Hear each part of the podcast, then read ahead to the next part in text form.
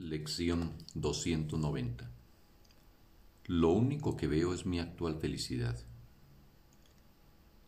A menos que contemple lo que no está ahí, lo único que veo es mi actual felicidad.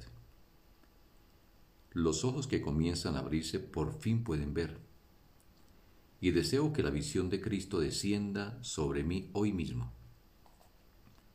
Pues lo que percibo a través de mi propia vista sin la corrección que Dios me dio para ella, es atemorizante y doloroso de contemplar.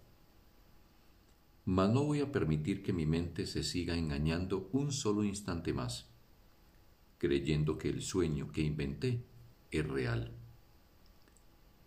Este es el día en que voy en pos de mi actual felicidad y en el que no he de contemplar nada que no sea lo que busco.